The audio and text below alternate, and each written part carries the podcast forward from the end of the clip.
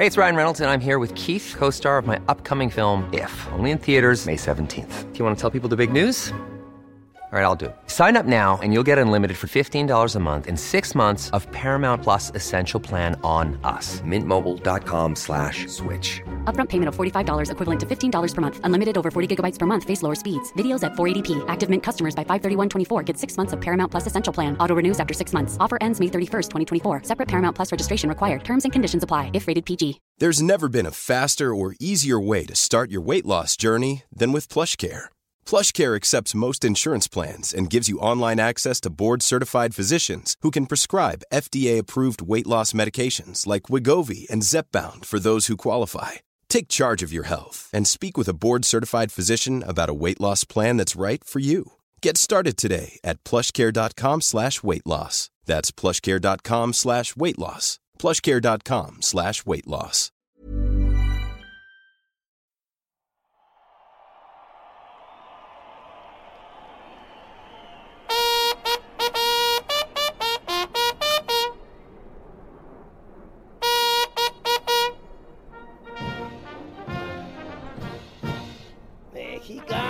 Al grito de guerra, el acero aprestad y el bridón, y retiembla en sus centros la tierra al sonoro rugir del cañón.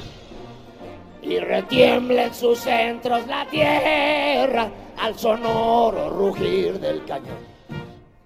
Pudiera empezar el podcast con esta joya cada semana, yo creo. Como si fuera la hora nacional. Como todos los lunes en los colegios con bandera, bandera de México, legado de nuestros héroes. El himno nacional, pero interpretado por Alex Lora. Siento que esto no queda para, para, por ejemplo, hacerle burla. Porque en verdad, ¿qué más podemos esperar a Alex Lora? No es cuestión de que tenga una gran voz o de que no tenga una gran voz. Sino pues es un señor que lleva más de 50 años con su banda. En su banda es conocida, muy conocida por, por su forma de cantar. Y no esperamos que él se pare en un podio, no, no, no sé qué evento era este. Era un juego de fútbol americano, no sé si la final de la Liga de México. Bueno, el- los organizadores no lo trajeron porque pensaron que iba a cantar el himno de manera así excelsa, de manera así como que muy... Sí, Luis Miguel Esco. No Luis Miguelesco, sino pues como le hacen en, en los otros deportes o qué sé yo. Sí. Y como el episodio pasado, sí fue el pasado, ¿no? Sí. Que hablamos de Ana Bárbara. Como que siento yo que para un evento como el- la pelea de Juan Manuel Márquez contra Pacquiao, esperas a un representante con una voz a la altura del himno mexicano. Y creo que ellos esperaban que Ana Bárbara era la que iba a sacar esa hermosa y dulce voz para interpretar a nuestro himno. Creo que con Alex Lora no, no esperaban más No. de lo que nos de lo que acabamos de escuchar. No esperaban más. Ni yo esperaba más. No. A, a- a mí me, me- me- me mandaron por Twitter como que. Chécate esto hablando de lo que. De lo que dijeron ustedes de Ana Bárbara en, el, en, el, en la pelea de box. Y era Alex Lora. Y la verdad, eh, me, me he estado dando como que la tarea de no meterme tanto ya a redes sociales ni pasar mucho tiempo ahí. Entonces no le piqué play. Pero sabía que era algo así. Yo primero eh, escuché, eso es lo que te iba a decir, lo escuché y como empieza, como que no pesca el tono, yo pensé que a lo mejor era un video fake donde alguien había, o sea, puesto otra voz encima de, pero quiero pensar que es él cantando, pero no, no es de burla porque es precisamente como tú dices, todo el mundo que conoce a Alex Lora y ha escuchado a Alex Lora sabe que no es de esperarse otro tipo de interpretación del himno eh, poniendo a Alex Lora a interpretarlo. Entonces, no es de burla, simplemente mi, mi observación es porque fue muy criticado. Por gente tonta, por gente Sí, idiota, sí. porque que- esa gente que espera, o sea, o, o- o si van a criticar a alguien, que critiquen a los organizadores. Ex- ¿Por qué, ese que- es a lo por que qué voy. critican a Alex Lora? Alex Lora, esa es su voz y así ha dado la cantidad de conciertos que has querido, la- lo han visto millones de personas en vivo, ha vendido X o N mil cantidad de discos. O sea, ¿por qué lo critican a él? Así canta él y así es como que su, Personaje. su personaje o su... Así es su, su carisma, digamos. Sí. Y aún que se oiga la raza y que, Sí, que eso- viva México, cabrones. sí. Exactamente. Entonces, no entiendo la verdad esa crítica. No, yo no he leído nada, pero confío en que me estás diciendo la verdad. Vi otro, hablando de himnos, porque vi otro video hace relativamente poco que me conmovió y me pregunto si en otros países hubiera pasado lo mismo. Esto pasó en un partido de hockey eh, en, en la liga NHL, un partido entre Toronto de Canadá y un equipo gringo que no me acuerdo cuál equipo era antes de cada partido se canta, si es un partido entre dos equipos de Estados Unidos, pues se canta nada más el himno de Estados Unidos. En este caso se canta el himno de Canadá y luego el, el himno de Estados Unidos. Y hay una falla técnica y quiero poner nada más lo que sucede cuando van a interpretar el himno nacional de Estados Unidos y empieza esa falla técnica, la reacción del público.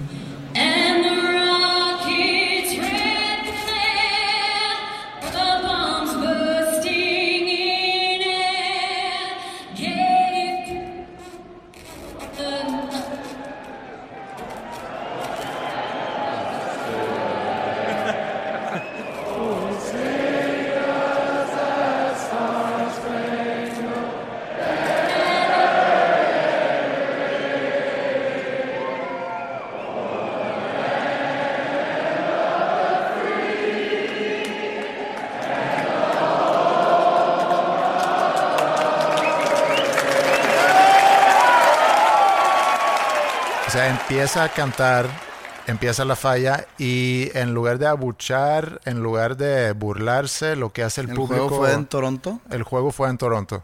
Y lo que hace el público es termina el himno de, De Estados, Estados Unidos, Unidos. que se me hace un gran gesto. Dice mucho a los canadienses.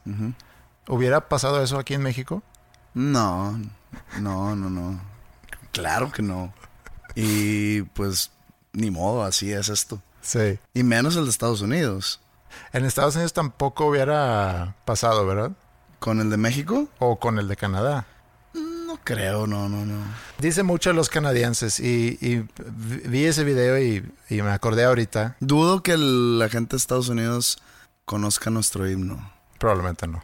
Y yo no conozco el de Canadá. Yo tampoco te la pudiera cantar. El de Estados Unidos. No, es Oh Canadá, na, na, na, na, na, na. Sí. Y el de Estados Unidos, pues por todos los Super Bowls, Todas las películas las de Hollywood.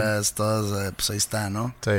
Bueno, otra joya de la semana, hablando de videos, fue un video que vi, que también me mandaron, me taguearon, pero a diferencia a ti, que yo sí me, me sigo metiendo en redes y le pico de repente a las cosas que me mandan, fue un video que grabó una chava con una interpretación de Padre Nuestro. Y se No, me... a ver, una interpretación cantada. No, no, no. Una interpretación de qué significa la canción en sí, la letra. Y tenía todo un análisis. Creo que el video dura casi 10 minutos. Ha tenido sus, no sé, 10, 15 mil views ya. Y podemos poner una parte de ese video para que, para que la gente que no haya visto el video sepa de qué estamos hablando. el significado de la canción Padre Nuestro. Y me llamó mucho la atención lo descarado que está. Y sobre todo porque ha pegado mucho los adolescentes y bueno, la gente mayor lo está cantando, está un poco de moda, está en tendencias. Y me parece que la gente no ha analizado realmente a quién le están cantando esta canción. O sea, la canción está hablando que, bueno, como Dios no le ha ayudado en sus problemas y no escucha las oraciones, pues ahora está con el de abajo. Y si alguien tiene dudas, solo hay que ver sus tatuajes. Mis tatuajes. Sí, bueno, edité el video porque no iba a poner nueve o diez minutos de ella hablando sobre este video, sino Sí, como que tiene una voz medio temblorina. Sí, pero habla sobre la canción, la letra, habla sobre el video también. Y luego mete cosas ahí de Illuminati y cosas de conspiración. Y, y ahí se refería a tu tatuaje. Tienes aquí un tatuaje, ¿no? De, de un pirámide con un ojo. Así un es. triángulo de el con ojo un que ojo. todo lo ve. Sí.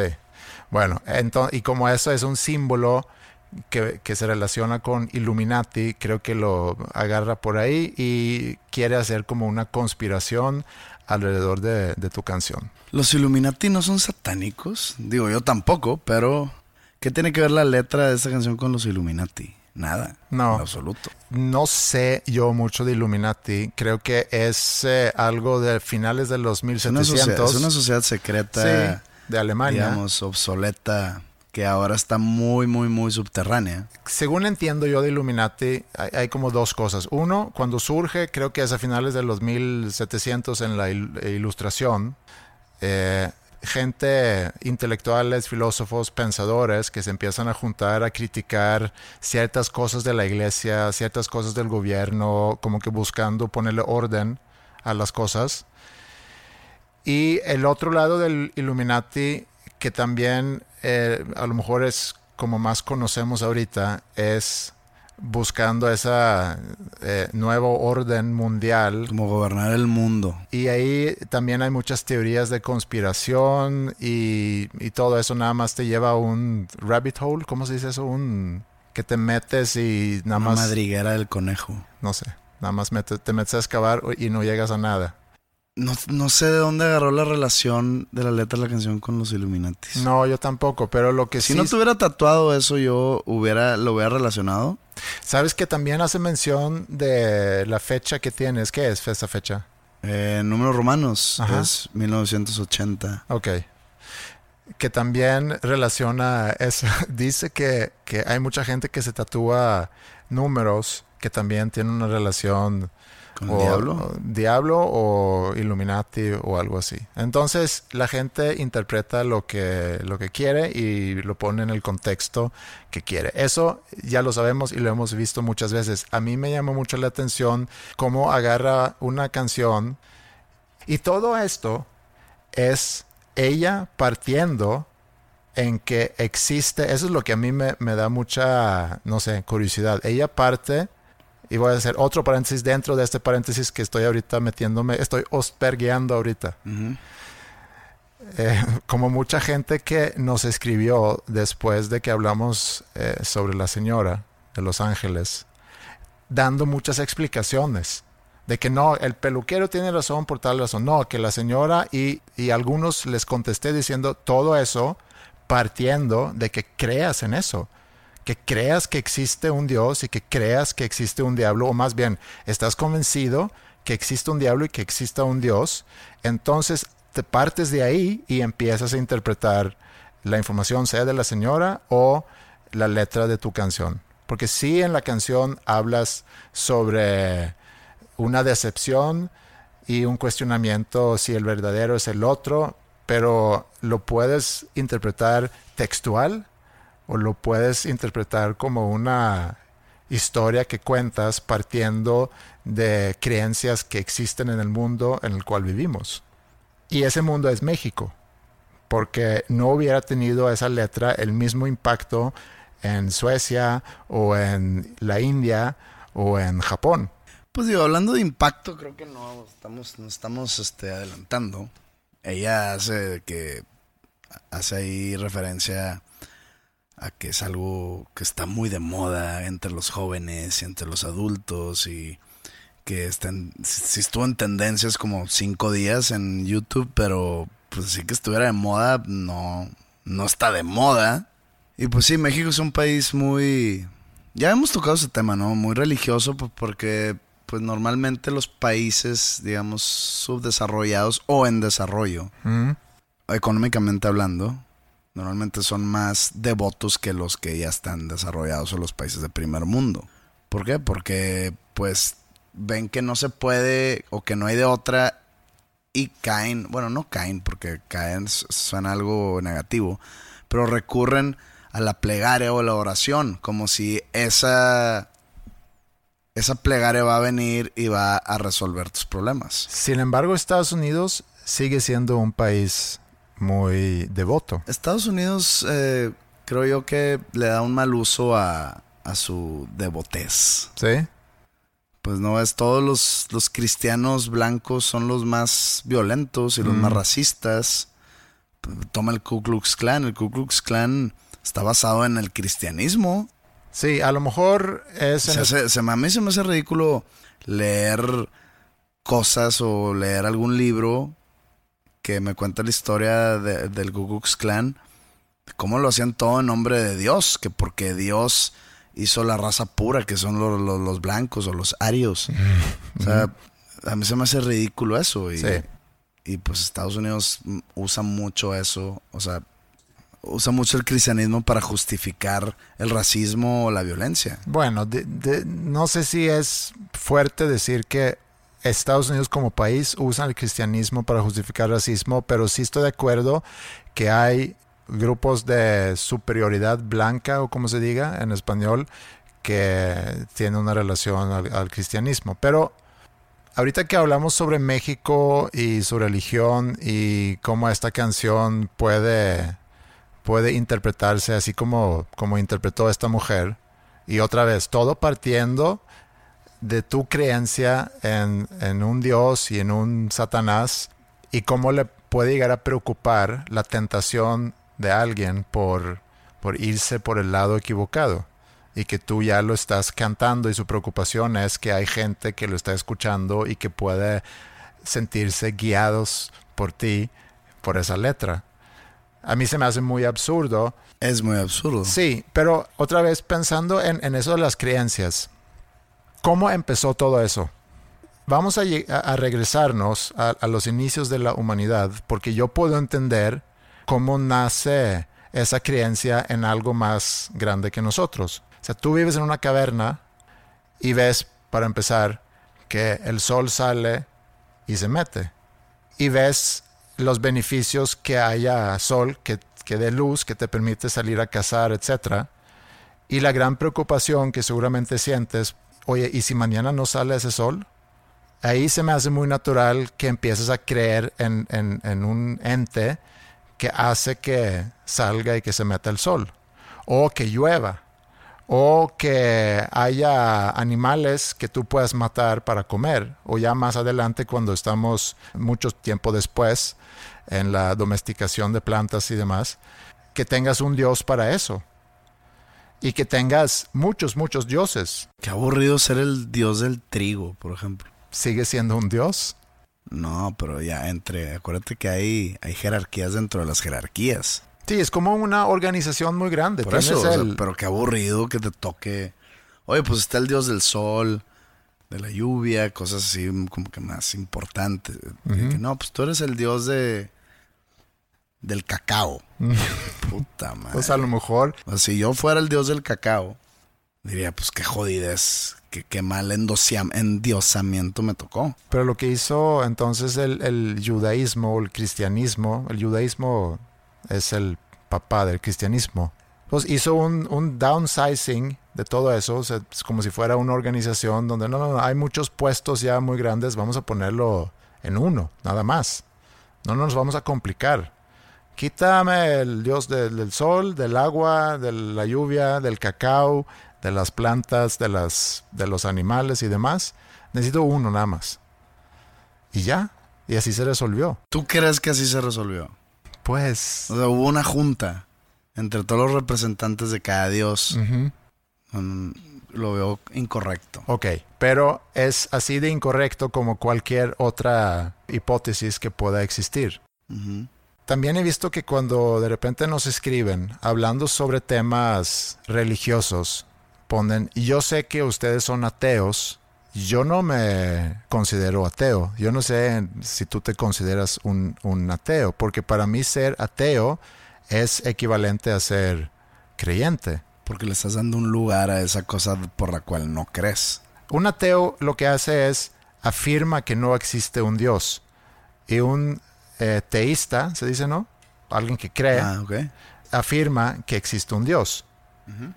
Mi primera pregunta en este caso es, bueno, primero tenemos que definir Dios y ahí nos podemos tardar semanas, meses, años a llegar a una definición.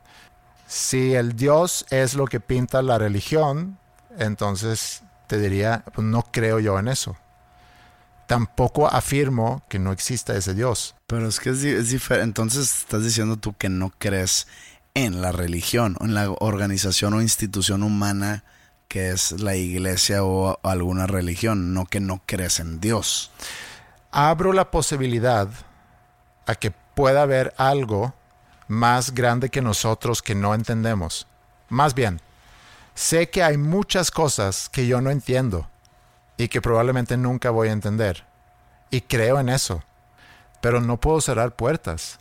Yo no puedo decir con certeza que al morirnos va a ser igual que antes de nacer. O sea, nada. Pero tampoco sé si hubo nada o no antes de nacer. A lo mejor simplemente no recuerdo. Y también puedes criticar, porque la crítica a un agnóstico es que es una posición muy, Cómoda. muy cómoda, que no toma postura. Pues no es que sea una posición cómoda ni, ni un punto de vista como mediano, ¿no? O sea, simplemente decides no tomar una decisión o no tener una postura. Pero yo considero que entre las alternativas es imposible tomar una decisión. No tengo la información para poder tomar la decisión. Lo que tengo que hacer Pero es... ¿por qué tienes que tomar una decisión? ¿Por qué tienes que ser algo? ¿Por qué tiene, tiene que haber una categoría? Tú eres ateo, tú eres devoto, tú eres agnóstico. A ver, yo puedo tener la información enfrente de mí y decir, ¿sabes qué? No puedo comprobar ni que existe ni que no existe. Punto. Ah, agnóstico. Pues no, güey, no, no es que quiero ser cómodo, sino nada me, nada me convence. Sí. Y quedarte ahí y no, ni- no tienes que ser algo criticable. Pero entonces ya sea algo, se hace una bola de nieve. Y esa bola de nieve es creada por la categorización o el poner género en todo. Por ejemplo, en la música siempre tiene que quedar algo en géneros. ¿Qué tal si llega alguien que creó un sonido totalmente nuevo y lo quieren enfrascar a huevo en un género? Sí. De que, ah, no, esto me suena como que a indie pop. Y qué tal que el vato que, que es indie pop, jamás había escuchado nada de eso. Nada que ver, pero ya lo enfrascaron ahí y ya, se chingó. Indie pop.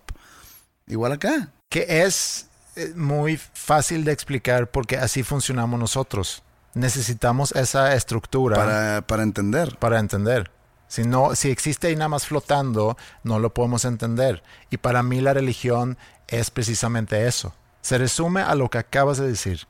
Es para poder ponerle una explicación a algo que no entendemos, ponerle etiquetas y luego ya dejarlo.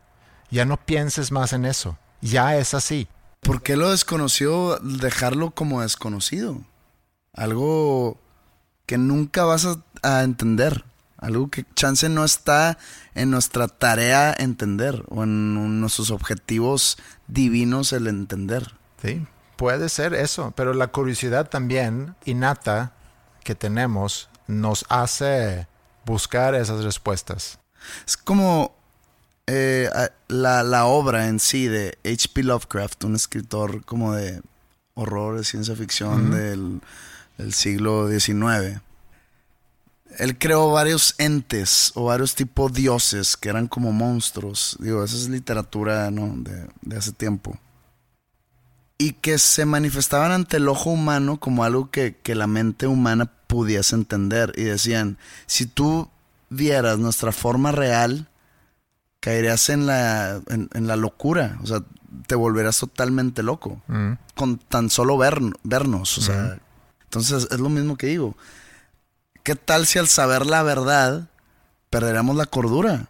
No nos gustaría esa verdad o esa respuesta. Entonces, nunca sabes.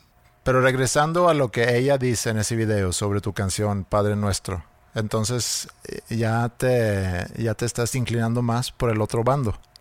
Mm, es que no tiene que ser inclinación más hacia ningún bando. La canción es una simple protesta espiritual de algo que me sucedió y algo que hizo que naciera esta canción. Como te digo, eh, esta canción la escribí en, en Maine porque mucha gente piensa que la hice a raíz de lo que me pasó con la señora de Los Ángeles Sí, cuando, sí eso. cuando en Maine, lo- eh, cuando me fui a Maine en septiembre del año pasado y lo de la señora de Los Ángeles fue en marzo de este año, entonces es imposible. Eh, Pero no, está, está ligado a otra cosa, está ligado a, a problemas que yo tenía, que, que, que recurría a ese ser supremo y pues nomás encontré como que el cielo, entre comillas, vacío. Eso se trata, no es de... Y como encontré aquel lugar vacío, dije, pues chance, en otro lugar debe haber algo. De eso se trata. No, no, no le- me- les encanta buscarle tres patas al gato, a todo mundo. Pero está bien. A mí siempre me ha gustado polarizar. Y, y esta ocasión, como en las otras, no fue adrede. No fue adrede la polarización. Y está bien polarizar. Digo, mejor que quedarte en un gris.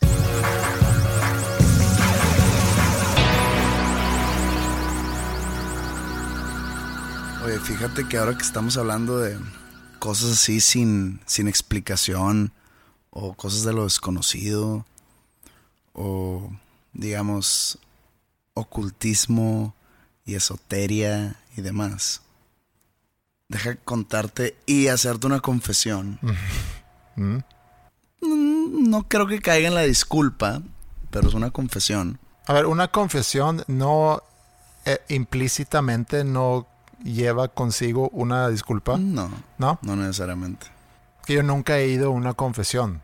No, espérate, no estoy hablando de la confesión religiosa. No, no, no, pero en una confesión religiosa, Vas y, y confiesas tus pecados para que te den una penitencia. sí. Compras la penitencia y ya estás limpio. Pero si yo he, t- si yo tras tu espalda te he hecho algo malo y vengo a confesarlo, sería bien pendejo no pedirte una disculpa. No sé para qué voy a hacer Porque una chance confesión. y, y tú ves que, que la incertidumbre de esa persona, de que quién le hizo X cosa, la trae loca y dice, ¿sabes que fui yo?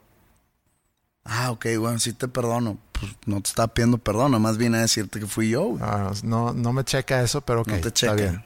Bueno, Tú confiesa. el domingo, ¿Mm?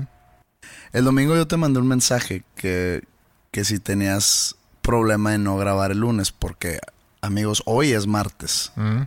¿ok? No es lunes como suele ser.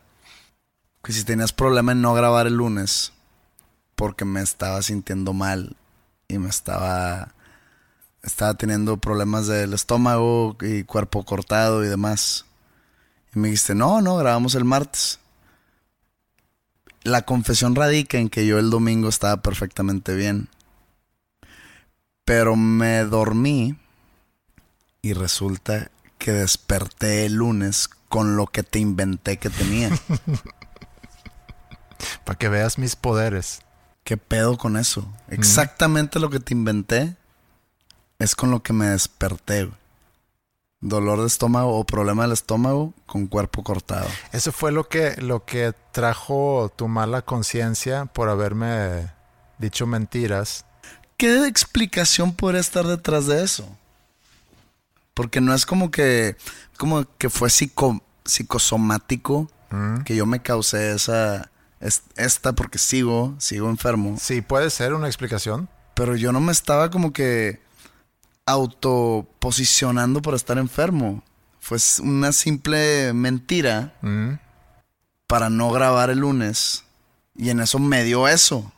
¿Cómo se llama esa, cómo se dice? Pren, prenución, pre... Premonición. Pues a lo mejor tu cuerpo tenía esa premonición que algo va a algo está sucediendo. Y tú inconscientemente sabías lo que estaba sucediendo y eso te llevó a expresarlo, pensando tú que era una mentira. O sea, mi, mi mente ya sabía que mi cuerpo se iba a enfermar. ¿Mm? Entonces, Nada se, más que a ti todavía no había llegado la se información. manifiesta vía WhatsApp. Entonces soy como el libro de, de Back to the Future. Sé que va- mi mente sabe que va a pasar, pero, pero todavía no sucede. Sí, o sea, tu cuerpo sabe y tu inconsciente sabe, nada más que tú todavía no sabes. Pero yo, al yo no saber, te mandé un mensaje ¿Mm? y te dije, me siento así, cuando todavía no me sentí así. O sea, en mi subconsciente sabía que me iba a sentir así, pero no me sentía así en ese momento. Yo estoy tratando de dar nada más una explicación, porque otra explicación que pudiera ser que alguien te, te castigó y que te mandó eso. Has abierto puertas que no deberías de abrir. No, fíjate que he decidido dejar esas puertas como que semicerradas Ok. o semiabiertas. Pero ¿no? pudiera ser por ahí. ¿Te hace sentido que pudiera ser por ahí? O es meramente una coincidencia de esas coincidencias que no sé si diariamente, pero semanalmente, donde dices, ah, cabrón, qué rara coincidencia. Y ya, y lo dejas en eso, en una Pues coincidencia. es un castigo, es un castigo muy leve, ¿eh? Pues a lo mejor es un, es un estate quieto. A lo mejor vienen cosas peores. Probablemente vengan cosas peores. Pues mira, deja de mentirme y probablemente todo va a estar bien. Pero ¿fue mentira o no? A ver. Ese es el problema. ¿Fue mentira? Ah, por eso no sabes si pedir disculpas. No, no, no. O sea, ya estamos entrando en temas existenciales. ¿Fue mentira lo que te dije? No, resultó no ser una mentira. Ahí está, entonces no fue mentira. Mm. No pequé. Que en el momento que te dije no me sentía, eso sí fue mentira. Pero donde radicaba el problema, que era el lunes, ahí sí me sentía mal. Mm. Entonces no fue mentira. Fue una verdad sin querer. Es una mentira blanca. No, No, no, porque sí- no fue mentira. No, no, no. Bueno, pero en la parte donde tú dices, oye, me da flojera grabar mañana por las razones que hayas tenido para, para mentirme. Y en lugar de darle muchas explicaciones a Andreas, le voy a decir que me siento mal y probablemente voy a estar en cama mañana lunes. Mejor de una vez te digo que grabamos el martes para que tú, considerado de tu parte, puedas mover agendas y a lo mejor si tienes algo martes, agéndalo para el lunes, cosa que también hice. Entonces aparte fui considerado. O sea, mira nada más. Pues muchas gracias. De nada, cuando quieras.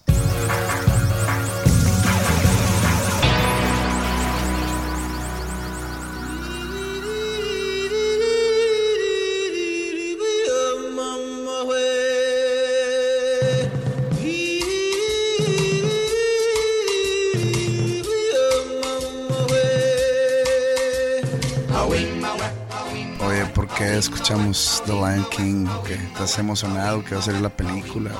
Sí, cierto, va a salir. No, no era por eso, pero Una live action movie. ¿qué es una live action movie? Como todas las películas que conocemos. Ajá. Es una- son live action movie. Nomás que, por ejemplo, eh, cuando salió la de La Bella y la Bestia, pero actuado, o sea, con actores reales, ya se les dice live action movie. Cuando era antes una caricatura. Sí, fue una pregunta bastante... Y Lion Tonta de mi King parte. salió la película que fue en el 93, algo así. Y van, va a salir ya, no sé si este año o el próximo, la live action. con leones film. reales. No tengo idea, la verdad no. No he visto The Lion King, la, Ah. la de caricaturas. Sé que esa es su canción. Mm. No hay ningún ninguna razón de fondo por la cual no la haya visto, simplemente no la he visto. Y yo sé que todo mundo a todo mundo le gusta, yo sé que todo mundo dice, "No, peliculón, nunca la he visto." Eh, la, la película que va a salir, pues digo, probablemente la vea. Ahora que salió la de Aladdin, que también es una live action film, creo que no le gustó a mucha gente por lo que leí.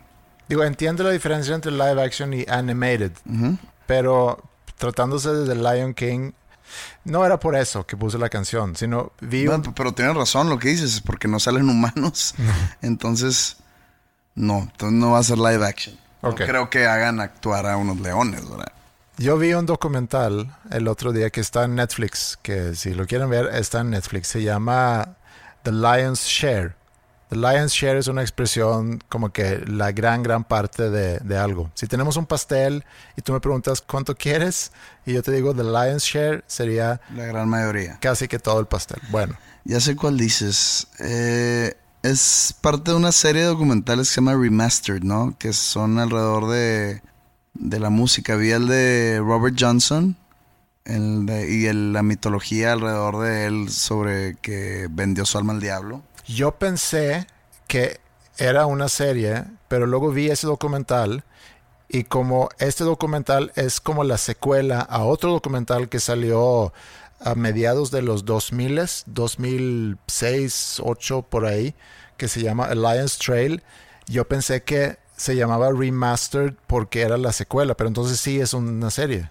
Sí, porque también hay otro, hay otra documental de Remastered, Ok. Que no me acuerdo el nombre, pero se trata también de cuando Johnny Cash fue a cantarle a un evento de Richard Nixon y todo lo que estuvo detrás de ese, de ese evento, porque Johnny Cash era anti-Nixon. Entonces te explican todo eso, no lo he visto, nada más he visto el de... Robert Johnson. También creo que hay uno de que tiene que ver con los Rolling Stones. Son como que sucesos en la historia de la música entre extraños, muy sui generis. Entonces como que se le, le- le- le hacen todo un análisis a esos sucesos. Son documentales cortos, no son como de 50 minutos. Bueno, este duró casi una hora y media, se me hace. Pero se trata sobre precisamente la canción The Lion Sleeps Tonight. Que el. Bueno, se ha grabado muchas, muchas veces esa canción, pero creo que el, el primer hit fue con The Tokens en 1961, eh, que fue el número uno en Estados Unidos y luego, sí, se ha grabado en, en diferentes partes y se hizo bastante mainstream cuando usan esa canción en la película The Lion King. Y el documental se trata de los orígenes de esta canción, eh, porque se encontró ya hace tiempo una grabación de 1939 de una agrupación en Sudáfrica donde canta un señor que se llama Solomon Linda y podemos poner parte de esa grabación aquí para que la gente pueda relacionar la canción que conocemos con esta versión que aparentemente es la versión original o de donde se hace luego la canción que conocemos.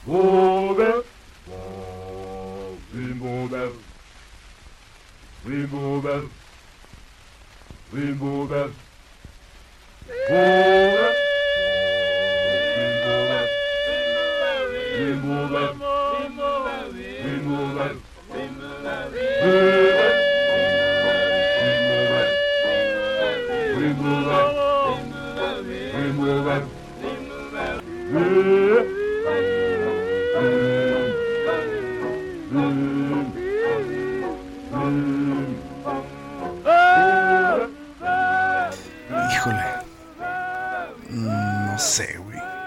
No, sí, sí tiene, sí, o sea, sí tiene toda la melodía, o, o prácticamente toda la melodía.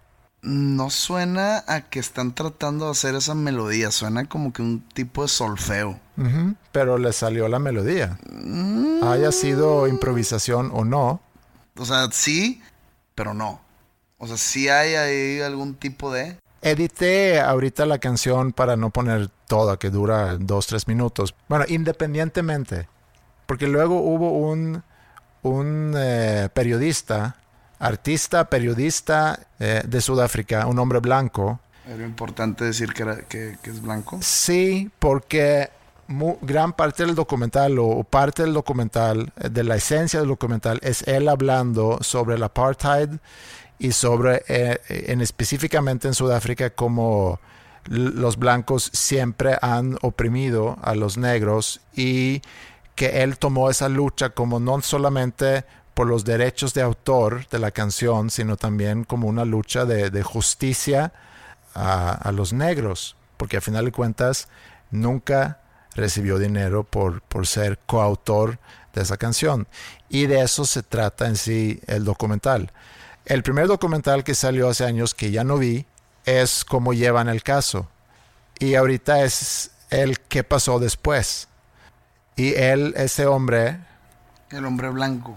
y ese periodista, el hombre blanco, hace la lucha para, para investigar, bueno, ¿qué pasó después? ¿Hubo dinero? ¿No hubo dinero? Porque él como que se desentendió del, del caso. Y, y de eso se trata. La canción en sí ha generado millones y millones de dólares en regalías. Y él hace la lucha para que la familia o los sobrevivientes de ese señor puedan recibir su parte. Entonces está interesante y está interesante cómo una canción pudiera llegar a salvarle la vida, porque esa es una familia pobre. Y cómo ese dinero, las regalías de una sola canción que se grabó en 1939, pudieran sacarlos de la pobreza. Y eso me hizo pensar en, el libro eh, de Nick Hornby, About a Boy. ¿Tú leíste ese libro? Vi la película. Sí, con Hugh, Hugh, Grant. Grant. Sí, sí, sí. Que la canción era la de Happy Birthday o algo así, ¿no? No, es una canción. Su papá escribió una canción de Navidad eh, que se llama o que se llamaba en la película Santa Super Sleigh. Y bueno, sin- para los que no hayan leído el libro, es sobre un chavo en sus treintas Millonario. que vive solo, Que no hace nada. que no hace nada y nada más eh, vive de las regalías de la canción, que por cierto odia esa canción, aunque de esa canción vive. Es la canción que le da de comer y que le permite no hacer absolutamente nada. Me llamó la atención ahorita, digo, no tiene nada que ver con el tema. Porque viste los sobrevivientes del señor Linda. Ujú. Dígase sus hijos. Cuando se habla de sobrevivientes, es porque alguien pudo salirse con vida de un tipo de catástrofe, Sobreviviste. un terremoto. Ajá. Yo sé que así dicen de que en los sobrevivientes del señor, pues el señor no fue una catástrofe, el señor no fue un... A lo mejor fue un O catástrofe. sea, sobrevivieron la muerte de él. Bueno, la muerte nada más le sucedió a él. Sí, pero a lo mejor fue un catástrofe que pegaba a sus hijas, que las trataba mal y, y entonces sobrevivieron ellas ese trato cuando él se por fin se murió. Bueno, puede ser el caso, pero creo que no se le conocería así en, en el mundo común, de que, ah, pues el sobreviviente del señor González, Que abusaba. sí, de que, ah, es porque abusaba, los abusaba de niños y les pegaba con el cinto. No creo que va por ahí. No, yo sé que no va por ahí. Entonces está muy raro que le digan sobrevivientes a, a los familiares que quedan vivos de alguien. Pero fue, fue un, fue un pequeño paréntesis. Estamos muy pendejos el día de hoy. Ay. Bueno, el personaje en esa película o en ese libro, así es un poco como tú vives tus días ahorita, ¿no? Que yo no hago nada. Pero viviendo de regalías. Mm, no. A ver, que sácalo, sácalo todo. Bueno. Todo lo que tienes en mente porque no sé a qué te estás refiriendo. El lunes pasado terminamos de grabar, me despedí de ti y dijiste, "Ah", así como haces, lunes, no sé qué voy a hacer toda la semana. Ah, porque ya acaba de, acaba de mezclar. Ujú. Ok. Entonces yo supuse, pues sí, claro, ya grabó su disco, eh, acaba de tener presentaciones, el fin, y, y ahorita mm, no tiene nada que hacer. Puedes, como Will Freeman en About a Boy, dividir tu día en unidades, que es lo que él hace, divide en, dos unidades es ir a jugar billar, por ejemplo. Una unidad es eh, ver un programa en la tele y así divide sus días y vive muy bien de las regalías de la canción de su papá, así como tú puedes vivir de las regalías de tus canciones. Ok, ¿quieres hablar de regalías? Ok, si quieres te, te doy un más o menos un caminito de cómo está el asunto. Las regalías están divididas en dos. Hay dos tipos de regalías dentro de la música. Que es la regalía de autor, o la autoral, o la editorial, y la regalía de intérprete, o la artística. Entonces se le conoce diferente. Regalía de intérprete, de artística o de máster. Sí te dije que en la semana pasada me mandaron un correo de mi editora para decirme que ya puedes cobrar regalías por... Por la de Nat. Ajá. Y me emocioné mucho. No esperaba gran cosa. No era gran cosa. Eh, pero luego se convirtió en un problema porque tenían que yo mandara un recibo de honorarios a mi nombre para poderlo cobrar, cosa que no tengo. Entonces todavía no sé si voy a poder cobrar esas regalías, que tampoco pasa gran cosa, no me va a resolver la vida.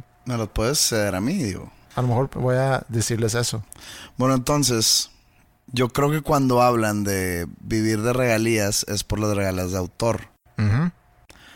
Por ejemplo, imagínate que yo, José Madero, le hago una canción a Maluma. ¿Ok? Y se llama la canción El Niño Araña. Maluma graba El Niño Araña. Y como de ahí se desprenden dos tipos de regalías, es la de intérprete sería pagada a Maluma por interpretar la canción y la de autor sería pagada a mí por yo ser el autor de la canción. Entonces, esa canción puede ser un mega, mega, mega hit. Y tanto así que se pueden hacer varios covers o lo pueden usar para anuncios o lo pueden... o se puede hacer como hace cuenta esta de la de The Lion King, ¿no? Se puede hacer una canción tan grande que, por ejemplo, están mis hijos, porque cuando yo me muera, mis sobrevivientes, cuando yo me muera, van a heredar todos mis... todo mi patrimonio. Y esa canción es dentro, estaría dentro de mi patrimonio, El Niño Araña, ¿no? Ellos cuando tengan 50 años van a seguir cobrando las regalías de autor que va que se siguen generando a través de los años. A eso, a eso se refieren con el vivir de eso. En mi carrera he inscrito canciones en dos editoras, una es Warner Chappell y otra es Universal Music Publishing, ¿no? Bueno, a lo mejor tienes que explicar qué es una editora. Una editora es como una institución o una empresa que administra las diferentes obras de los artistas que firman y ellos van y le cobran a la disquera por el uso de tu obra o por el, o por el derecho de vender tu obra. Ellos recolectan ese, ese dinero o esa regalía y te la pagan menos su comisión. Esa es la editora. Sí. La gran mayoría de mis canciones están en Warner Chappell. Nada más las de Poetics están en Universal Music Publishing. Cada trimestre me llega un reporte en el cual te, te desglosan todo, todas tus obras y luego cuánto te toca. Entonces cada trimestre me entra un dinero. Mientras van pasando más los años, se empieza a hacer menos. Porque no se cobra tan bien. Por ejemplo, yo no puedo, yo, yo no estoy cobrando tan bien por las canciones que hice para el Amantes Untamentes que por ejemplo las canciones que hice para el Disco Noche. O sea, me pagan más ahorita las de Disco Noche porque las de Amantes salieron en el 2006. Las de ar- las regalías artísticas es las regalías que yo recibo por haber grabado mis propias canciones. Suena muy fácil, pero haz de cuenta la disquera tiene que mandar regalías al intérprete y regalías al autor. Cuando, las, do- cuando una persona es el intérprete y autor, es cuando la cosa está buena. El problema ahora, en los contratos discográficos, hoy en día se usa mucho que la regalía, se usa mucho que los gastos como marketing, los videos, la producción del, del disco, todo eso se le cobre al artista. Entonces, por ejemplo, yo aún le debo dinero a, a mi disquera. Se puede decir que ellos pagaron mis videos y mi producción, pero la estoy pagando yo con mis regalías al final. Entonces yo todavía debo dinero. Entonces, tú no puedes vivir de tus regalías. De las regalías del pasado sí, y autorales, no las regalías de intérprete. Las regalías de intérprete, yo sigo cubriendo los gastos en los, en los que ha incurrido mi disquera, porque los, los paga el artista. Mucha gente no sabe esto, pero por ejemplo dicen, ah, es que Pepe está en una disquera y tiene un chingo de videos porque la disquera le invierte. No, los videos los pago yo, pero con mis regalías de intérprete, que se van a ir generando en el futuro. Y sí, probablemente cuando tenga un mega, mega hit me retire y pues a los mis 80 años puedo yo estar viviendo ese mega hit, El Niño Araña.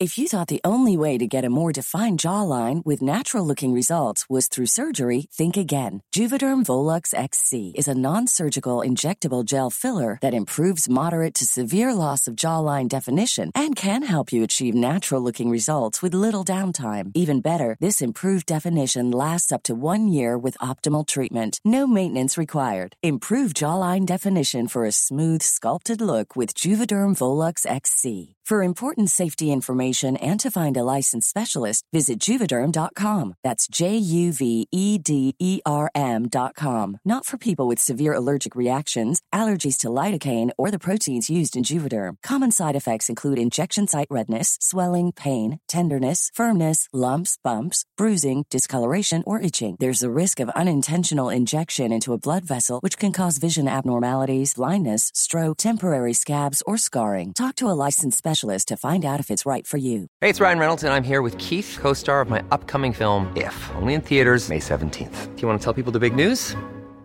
All right, I'll do it. Sign up now and you'll get unlimited for $15 a month in six months of Paramount Plus Essential Plan on us. Mintmobile.com slash switch. Upfront payment of $45 equivalent to $15 per month. Unlimited over 40 gigabytes per month. Face lower speeds. Videos at 480p. Active Mint customers by 531.24 get six months of Paramount Plus Essential Plan. Auto renews after six months. Offer ends May 31st, 2024. Separate Paramount Plus registration required. Terms and conditions apply if rated PG.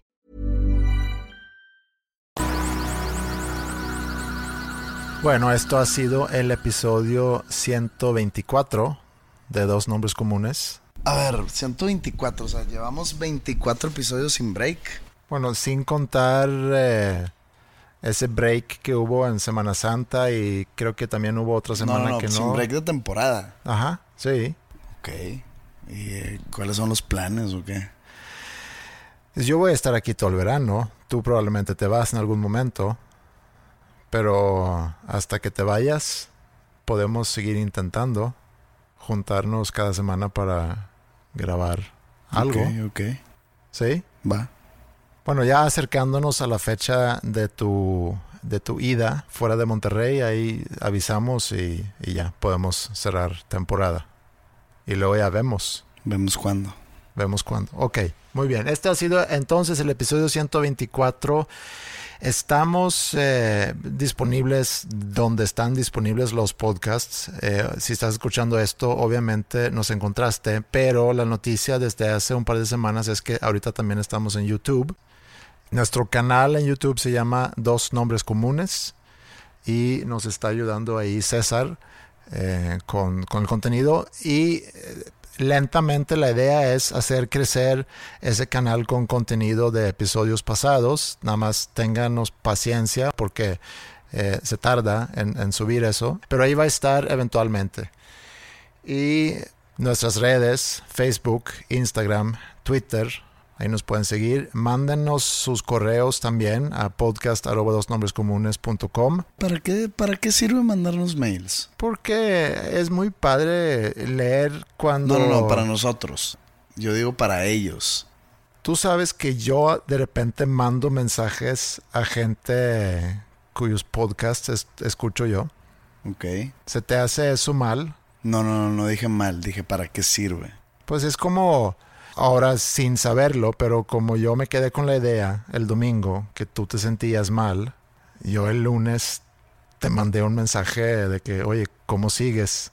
Y dijiste mal, nada más que cuando dijiste mal ya no era mentira. Y gracias por, por preguntar, pero aún así no dijiste nada, o sea, esperaste hasta ahorita para contarme. Quiere agarrarte así desprevenido. Pero entonces, ¿qué tiene que ver eso con...?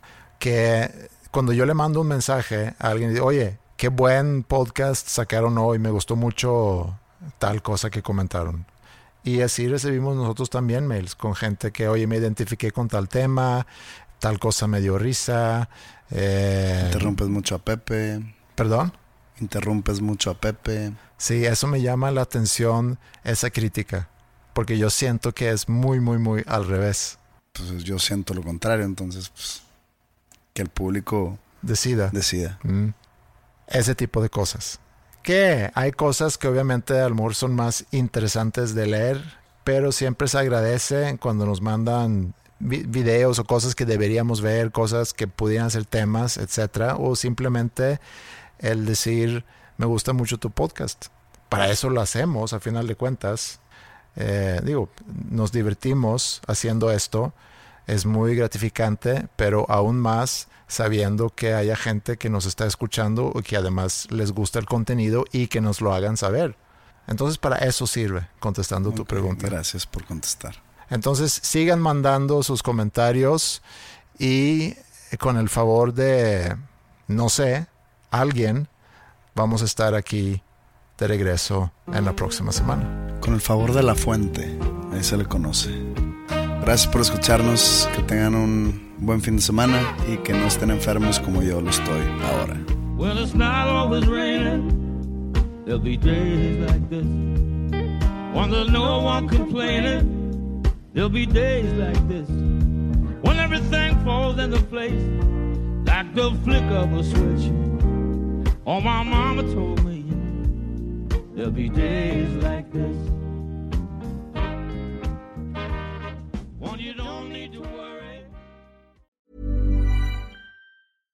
Hey, it's Paige DeSorbo from Giggly Squad. High quality fashion without the price tag. Say hello to Quince. I'm snagging high-end essentials like cozy cashmere sweaters, sleek leather jackets, fine jewelry, and so much more. With Quince being 50 to 80% less than similar brands.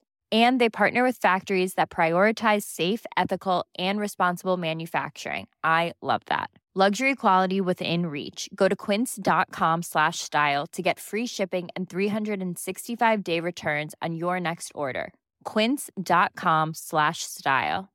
If you thought the only way to get a more defined jawline with natural looking results was through surgery, think again. Juvederm Volux XC is a non surgical injectable gel filler that improves moderate to severe loss of jawline definition and can help you achieve natural looking results with little downtime. Even better, this improved definition lasts up to one year with optimal treatment. No maintenance required. Improve jawline definition for a smooth, sculpted look with Juvederm Volux XC. For important safety information and to find a licensed specialist, visit juvederm.com. That's J U V E D E R M.com. Not for people with severe allergic reactions, allergies to lidocaine, or the proteins used in Juvederm. Common side effects include injection site redness, swelling, pain, tenderness, firmness, lumps, bumps, bruising, discoloration, or itching. There's a risk of unintentional injection into a blood vessel, which can cause vision abnormalities, blindness, stroke, temporary scabs, or scarring. Talk to a licensed specialist to find out if it's right for you.